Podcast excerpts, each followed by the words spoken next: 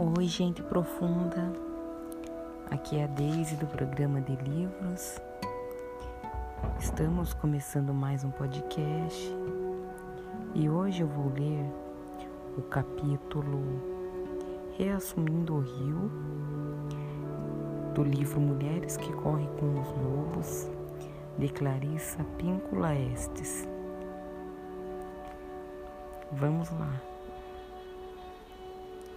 No entanto, quando o ânimo sofre danos por parte de todas as inúmeras forças da cultura, algo de desgastante, de mesquinho ou uma espécie de entorpecimento que algumas pessoas chamam de neutralidade se interpõe entre os mundos internos da psique e o mundo externo da página em branco, da tela intocada, da pista de dança, da sala da diretoria, da plateia à espera. Esse algo coagula o rio, impede o pensamento, emperra a caneta e o pincel, trava as articulações por um tempo interminável abafa as novas ideias e assim sofremos. Ocorre um estranho fenômeno com a psique. Quando a mulher sofre de um ânimo negativo, qualquer esforço no sentido de um ato criativo aciona esse ânimo para que ele a agrida ela apanha a caneta para escrever e a fábrica vomita seu veneno sobre o rio. A pensa em se matricular num, num curso, ela, ou começar aulas, mas para no meio, sufocada com a falta de apoio e alimentos interiores. A mulher acelera, mas não para de recuar. Há mais desenhos de bordado não terminados, mais canteiros de flores não concretizados, mais caminhadas não feitas, mais bilhetes não escritos só para dizer eu me importo com você, mais línguas estrangeiras jamais aprendidas mais aulas de música abandonadas,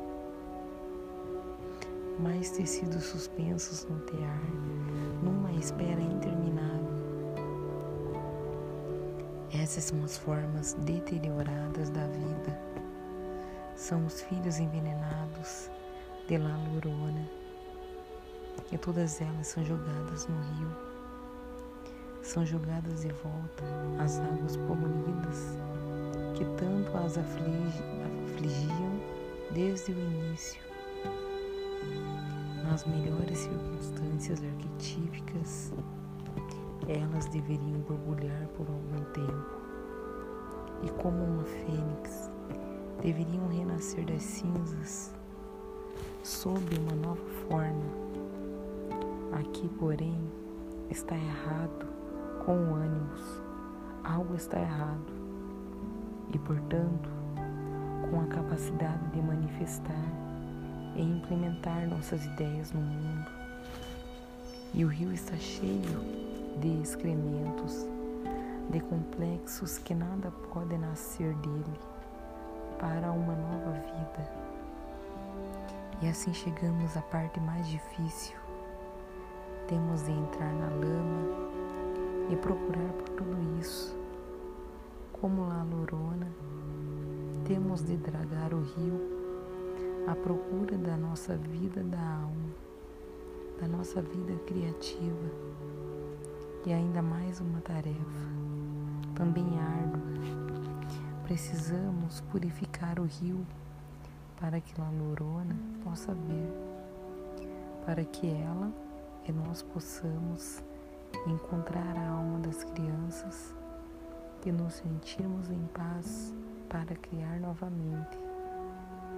A cultura torna piores suas fábricas e sua poluição através do seu imenso poder de desvalorização do feminino e sua incompreensão quanto à natureza mediadora do masculino. Infelizmente, cultura muitas vezes mantém o ânimo da mulher no exílio insistindo para que seja resolvida uma daquelas perguntas insolúveis e disparatadas que os complexos querem dar a entender que são válidas e diante das quais muitas mulheres se intimidam. Mas será que você é mesmo uma escritora? Artista, mãe, filha, irmã, esposa, amante, trabalhadora, dançarina, pessoa de verdade? Será que você é realmente talentosa, prendada, valiosa? Será que você realmente tem algo a dizer que vale a pena?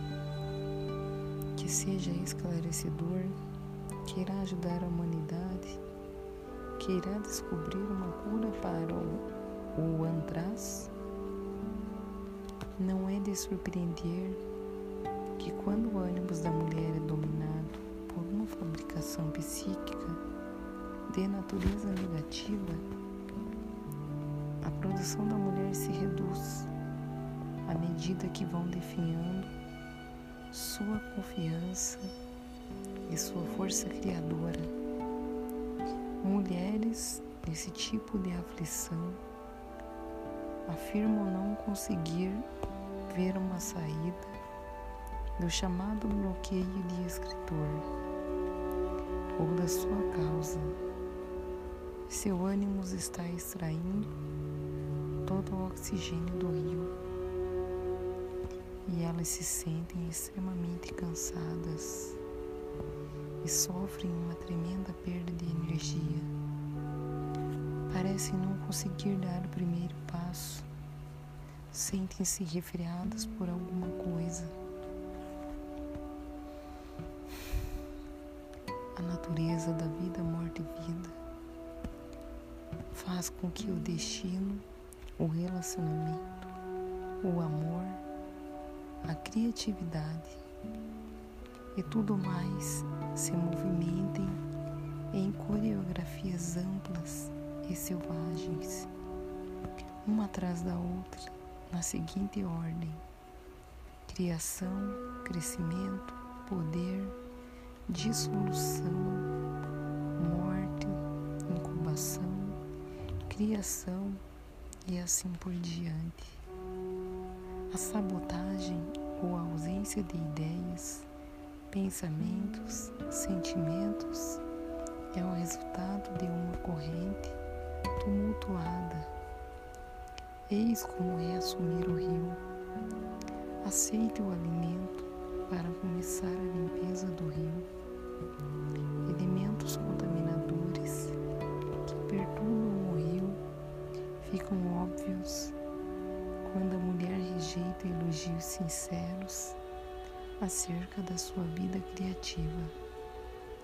Pode ser que haja apenas um pouquinho de poluição, como o meu Deus preocupado. Ah, como você está sendo simpático com esse elogio. Ou pode ser que os problemas com o rio sejam graves. Ora, essa velharia ou você deve estar ficando louco. Além da atitude defensiva, claro que eu sou maravilhosa. Como você poderia deixar de perceber? Todas essas expressões são sinais de um ânimo enfermo. Podem chegar coisas boas à mulher, mas elas são imediatamente envenenadas. Para reverter o fenômeno, a mulher treina a aceitar, a aceitar elogios, mesmo que a princípio ela dê a impressão de estar se jogando ao cumprimento para dessa vez ficar com ele. Ela o saboreia e repele o ânimo maligno que quer responder. Isso é o que você pensa. Você, na verdade, não sabe todos os erros que ela fez.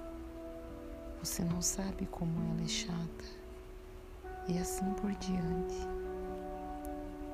Os complexos negativos sentem uma atração especial pelas ideias mais suculentas, pelas ideias mais maravilhosas e revolucionárias e pelas formas de criatividades mais extravagantes. Portanto, não há outra alternativa. Precisamos invocar um ânimos que haja com maior limpeza que o mais velho deverá ser aposentado, ou seja, transferido para os arquivos da psique onde deixamos arquivados impulsos e catalisadores vazios e dobrados. Ali eles se transformam em artefatos em vez de agentes ou de emoção. Seja sensível, é assim que se limpa o rio. Os lobos levam vidas imensamente criativas fazem dezenas de opções todos os dias. Decidem de um modo ou de outro. Avaliam circunstâncias. Hum, distâncias. Concentram-se na pressa. Calculam as suas chances. Aproveitam oportunidades. Reagem vigorosamente para realizar suas metas está oculto, de aglutinar intenções, de focalizar a atenção no resultado desejado e de agir em seu próprio benefício para atingi-lo. São as exatas características necessárias para a realização criativa dos seres humanos. Para criar é preciso que sejamos capazes de nos sensibilizar. A criatividade é a capacidade de ser sensível a tudo que nos cerca, a escolher um meio a centenas de mensagens, centenas de possibilidades de pensamento, sentimento, ação e reação, e a reunir tudo isso numa mensagem expressão ou reação inigualável que transmite ímpeto, paixão e determinação. Nesse sentido, a perda do nosso ambiente criativo significa que nos encontramos listadas a uma única opção, que fomos despojadas dos nossos sentimentos e pensamentos ou que os reprimimos ou censuramos, sem agir, sem falar, sem fazer, sem ser. Seja selvagem. É assim que se limpa o rio. O rio não começa já poluído. Isso é nossa responsabilidade. O rio não fica seco nós o represamos, se quisermos lhe permitir sua liberdade. Precisamos deixar que nossa vida ideativa se solte, corra livre, permitindo a vinda de qualquer coisa, a princípio sem censurar nada.